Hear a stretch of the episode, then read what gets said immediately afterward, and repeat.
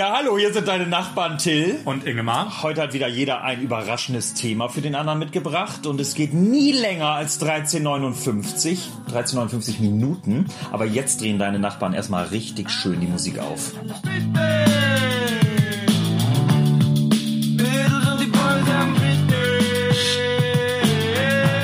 Das war auch schon der Titel Frisbee von Bilderbuch.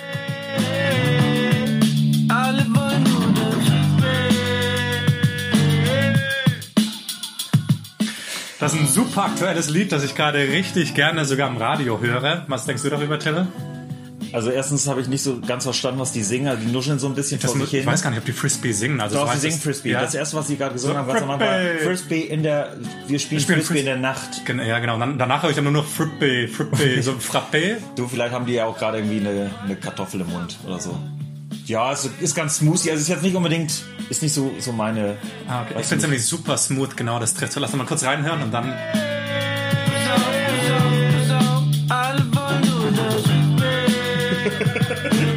Also Till, gönn dir. Ja, also muss ich aber trotzdem, ja, ich, vielleicht muss ich es mal zwei, drei Mal auf Autofahrt hören, dann, dann, dann finde ich es auch gut. Ja, äh, Frisbee. Ähm, ich packe meinen Koffer und mache einen Kurztrip. Ich war in Irland. Ich war in Irland äh, jetzt gerade ähm, auf einem Kurztrip und ich muss sagen, ich liebe es, mit einem kleinen Koffer zu verreisen und einfach mal loslassen und einfach rauszugehen. Und äh, ich habe mir da mal so ein paar Gedanken gemacht. Ich weiß nicht, wie du das siehst. Guckst du dir, bevor du zu einem Kurztrip fährst, alles Mögliche an über die Stadt, über den Ort? Oder bist du mehr der Typ, der sagt, Du, ich packe meinen Koffer und nehme mit eine Zahnbürste, eine Boxershort und Deo. Mehr nicht. Und ähm, lass mich überraschen, was, was da kommt. Was bist du für ein Mensch? Ich habe beides schon gemacht. Ich war schon unterwegs, da hatte ich alles gelesen. Das ist allerdings auch schon lange her.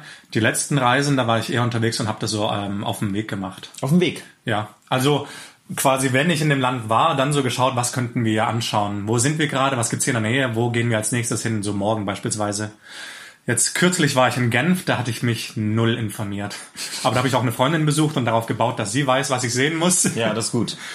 Ähm, deswegen kann ich dir nicht ähm, ganz klar sagen. Aber wie, wie war das jetzt bei dir in Irland? Ich weiß nicht, also ich hatte auch, ich war die ganze Woche vorher noch arbeiten und dann kommt man irgendwie nach Hause, hat dann noch einen, einen Tag frei oder so und dann äh, ja denkt man auch so, ach so, morgen fliege ich ja schon los. Äh, was brauche ich noch oder so? Soll ich mir noch mal einen Reiseführer holen? Und dann habe ich gesagt, nee.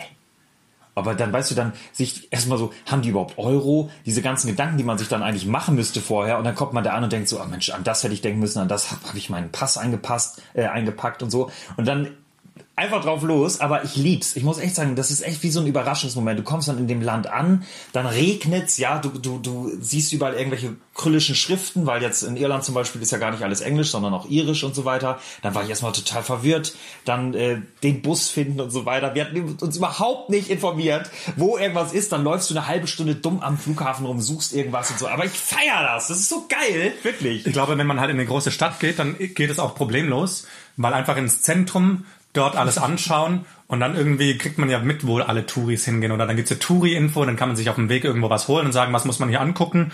Dann sagen die aber auch noch die Sachen. Ich glaube, das ist ja total gut. Nur wenn man bei so einem, ich, ich mag sehr gerne so Roadtrips oder dann so Rundreisen mäßig und das ist dann halt sehr schwierig. Straßenfahrten magst du gerne, ja. Straßen, Straßen, Straßenreisen. Straßenreisen, Roadtrip. Ähm, Ja, was, das haben wir jetzt auch gemacht. Zum Beispiel, wir sind dann auch, ähm, also unser anderer Mitbewohner, der Felix und ich, wir waren ja unterwegs. der letzte Woche seinen ersten Gastauftritt ja, hatte. Wahnsinn, ey. Kurz mal reingeguckt. Ähm, und der hat ähm, dann bei TripAdvisor mal wieder geguckt. Und das finde ich, ich finde es spannend. Ich finde spannend, wie man sich auf diese Bewertung so krass verlässt. Ja, wir waren dann in einem mega hippen äh, Frühstückslokal. Und was war in dem Wasser? Wir haben dann so ein Leitungswasser bekommen, eine Spinne. Du, es war mega, Was? es war mega hip. Es war, ah, weil normal, ich habe nämlich auch die Erfahrung gemacht, TripAdvisor stimmt immer. Es stimmt immer. Habe ich die Erfahrung gemacht. Wenn das saugute Bewertungen sind, dann ist es saugut. Ja, ja, das stimmt. Also ich habe bisher, glaube ich, auch noch nie, ja, doch, ich habe, glaube ich, auch noch nie schlechte Erfahrungen damit gemacht, aber trotzdem finde ich es so krank, wie wir Menschen uns auf diese Bewertung verlassen, wirklich. Also das, daran habe ich gerade gedacht, bei den Zielen, die man dann aussucht auf so einer Reise, also keine Ahnung, im Flugzeug oder dann, wenn man schon dort ist, es gibt ja wirklich Leute, die schauen einfach bei Instagram, wow, ähm, keine Ahnung, geben einen Hashtag, äh, was weiß ich. Ehre oder Hashtag Dublin und dann gucken die einfach die geilsten Bilder an und denken, oh, ist das schön, da will ich hin und ich will auch so ein schönes Bild machen. Dann kommt man dahin und es ist entweder schön oder hässlich, aber man denkt, geil, Mann, das habe ich gesehen. Aber das finde ich auch ganz schlimm, eigentlich vor Reisen sich Bilder anzugucken, muss ich ehrlich sagen. Weil aber wonach entscheidest du denn dann? Nein, ja, das stimmt schon, aber ich finde es irgendwie so, du siehst dann das schon vorher, das ist nicht so schwierig und dann, ja, das muss ich unbedingt sehen. Und dann, aber stimmt, eigentlich muss man sich vorher angeguckt haben, weil es geil ist. Aber irgendwie denke ich mir so, dann ist dieser Moment weg. Dann kommst du da an und denkst, ja, das kenne ich ja schon von Postkarten, das ist überhaupt nicht so spannend. Weiß ich nicht, das ist doch, Also meine lange Reise, in der ich mich so gut vorbereitet hatte wie noch nie, das war ähm, ein Urlaub in Neuseeland. Also ich habe nicht Work and Travel gemacht wie sonst sehr viele. Ich war da wirklich nur fünf Wochen im Urlaub ähm, und habe einen Freund besucht, der dort Work and Travel gemacht hat. Und da hatte ich mich unglaublich gut vorbereitet, nämlich mit einem Lonely Planet.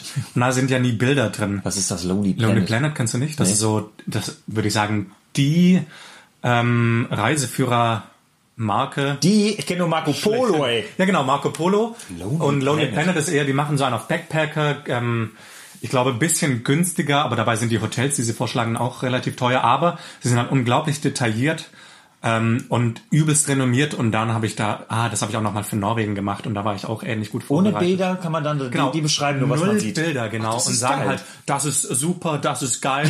Immer sehr positiv, eigentlich ganz witzig, dann freut man sich schon drauf. Und das Witzigste ist natürlich, wenn sie sagen, Geheimtipp, weil Lonely Planet gehört zu den bestverkauften äh, Reiseführern der Welt. Ähm, und dann ist natürlich ein Geheimtipp nur im Lonely Planet ein Geheimtipp äh, mit Augenzwinkern. Sowas ist, sowas ist genau, das ist das aber da gibt's Beste. eben keine Bilder. Aber Marco Polo zum Beispiel hatte ich auch schon Reiseführer fand ich auch gut. Aber die haben auch viele Bilder, muss ich sagen. Also das halt. ja, klar, Marco Polo hat übelst viele Bilder, genau, das ist der Unterschied. Aber ich finde, der größte Geheimtippgeber sind wirklich Local People ähm, oder Menschen, die echt über Monate schon in dem Land Genau. leben und einfach sagen, hey, ähm, das ist echt ein Spot, da treffen sich nur die Einheimischen oder so. Weil das ist so geil, wenn du dann plötzlich an einen Ort kommst, der jetzt bei Instagram noch nie getaggt wurde oder sonst was und du bist dann einfach da und denkst, Alter, dieser Ort ist wirklich sowas von besonders und vor allem, weil es diesen Flair hat, wie es wirklich in dem Land hergeht, ja. Also wenn wir jetzt in Irland irgendwo in der Temple Bar äh, da in der Straße, ich wusste gar nicht, Temple Bar ist ja gar nicht eine, eine Bar nur, sondern auch so ein ganzes so ein ganzer Bezirk. Ich also die da jetzt nur an Nee. eine Kirche. Echt? Ein Temple Bar, Temple Bar. was? Temple Bar ist die größte, älteste, ich glaube, es ist die älteste Kneipe in, in Dublin. Mega, mega cool. Aber es ist ein ganzer Bezirk. Aber ist auch wurscht. Auf jeden Fall, da kostet natürlich das Bier unfassbar viel. Aber du musst nur zwei, drei Straßen weitergehen in irgendein ganz gemütliches Pub und schon ist das Bier günstiger. Da sitzen sie mit ihren Zottelbärten und ganz, ganz toll. Das ist sowieso auch immer mein äh, super Tipp, den ich eigentlich immer umsetze. Ich gehe ins Zentrum, schaue mir die wichtigsten äh, Sehenswürdigkeiten an, so, ähm, was weiß ich, Marktplatz, äh, Kathedrale, sonst was. Dann zwei Straßen, zwei Parallelstraßen weiter raus und dort sind dann die günstigen, guten Restaurants. Gut, die, teuer, die im Zentrum sind wahrscheinlich auch gut, aber ein bisschen teurer. Und im Zentrum sind wir dann auch noch, also bla bla. Was steht denn heute in deinem Zentrum? In meinem Zentrum steht äh, Till für uns endlich mal wieder ein Fußballthema. Und zwar möchte ich mit dir über Spielerberater sprechen. Ich finde, nämlich Spielerberater ist ein super interessantes Thema, weil die offensichtlich unglaublichen Einfluss haben auf Spieler, sogar auf Mannschaften, aber doch im Hintergrund stehen ähm, und wenn sie in die Medien kommen, eigentlich meistens runtergemacht werden, weil sie so einen schlechten Einfluss haben auf die Fußballer und nur auf sich schauen. Was denkst du über Spielerberater? Boah, also was mir als erstes einfällt, ist Spielerberater ähm, kriegen richtig viel Geld, wenn sie ihren Spieler an irgendeine Mannschaft verkaufen. Und ich denke irgendwie, wenn ich an Spielerberater immer denke, ich denke natürlich jeden Tag an Spielerberater, ähm, wir, äh, dass die total ein riesen Telefonbuch haben auf ihrem Handy mit unfassbar vielen Ansprechpartnern. Und ich glaube, die haben so eine Standardnachricht, die sie jede Woche an die Clubs raussenden und sagen, mein Spiel mit so einem kleinen Clip noch. So eine 15 Sekunden Story für Instagram mit den besten. Äh, Das finde ich mal eine coole Idee. Ein Spielerberater auf Instagram, der immer die Clips seiner Fußballer vom Wochenende oder so hochlädt. Das ist eigentlich echt mal ein Geschäftsmodell. Ey, sofort Trademark Till Colvis. Danke, ey, das ist so geil, dass du jetzt immer Kolvis sagst. Vielen Dank. Ähm, ich habe einmal eine Doku über Spielberater gesehen, das fand ich sehr spannend, die sehr, sehr frühzeitig anfangen, ähm, talentierte Leute sich rauszusuchen. Die gehen den- schon auf 14-Jährige ja, zu. noch früher, Oder noch früher, ja. klar. Die gehen zu den Eltern nach Hause, verschaffen sich Vertrauen, ähm, telefonieren nach jedem Spiel mit ihren Spielern, um äh, irgendwie zu sagen, du, das war gut, das war schlecht, du musst aber noch besser arbeiten, so die großen Clubs warten und so. Also ach, ganz mysteriös, wirklich, ganz mysteriös. Ich habe einmal sogar einen Spielerberater kennengelernt, der auch ähm, in Deutschland auf jeden Fall, also keine Ahnung, sagen wir zwei Drittligaspieler oder eben Jugendspieler unter Vertrag hat, der auch super nett war. Und mit dem habe ich ein bisschen drüber gesprochen, also ohne dass ich jetzt viel Ahnung hätte.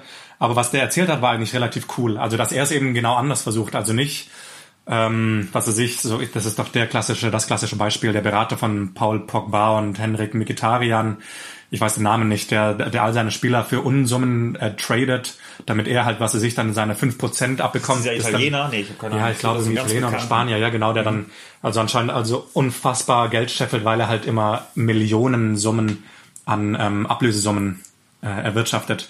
Aber der Spielerberater, den ich kennengelernt habe, der war eben ein sehr netter Typ.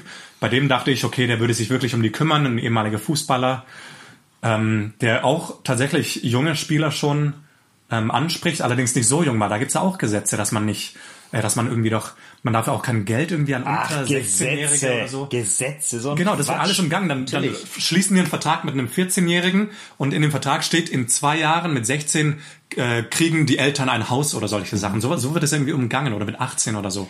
also glaube auch- absurde Geschäfte. Ja, also ich glaube auch, dass- dass- dem ja. Leben von Fußballern. Ich glaube nämlich auch, dass, dass ähm, der Spielerberater richtig viel mit den, mit den Eltern spielen. Also ich glaube, dass ähm, zum Beispiel man irgendwie, wenn man den Wunsch hat, dass sein Kind ein Fußballer wird oder berühmt wird oder so, ne? Es gibt ja viele Menschen, die das wollen. ähm, und dann, dann kommt, und dann, und man weiß genau, ja, da, da kann man den Vater mit kitzeln oder so, ja. Und man verspricht ihm das große Ganze und so weiter.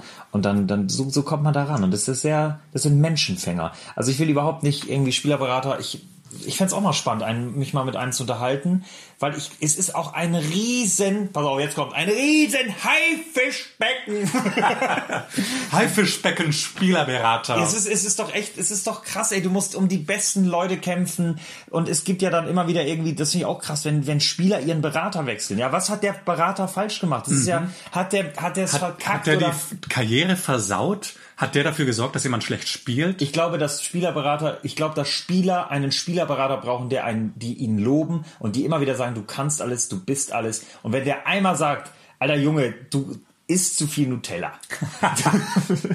du, du machst sonst was, das, dann, ich glaube, dann kickst du den ganz schnell, weil du willst als Spieler angehimmelt werden. Das schon, aber ich glaube, es gibt trotzdem auch Spielerberater, die das gut machen und die auch kritisieren können.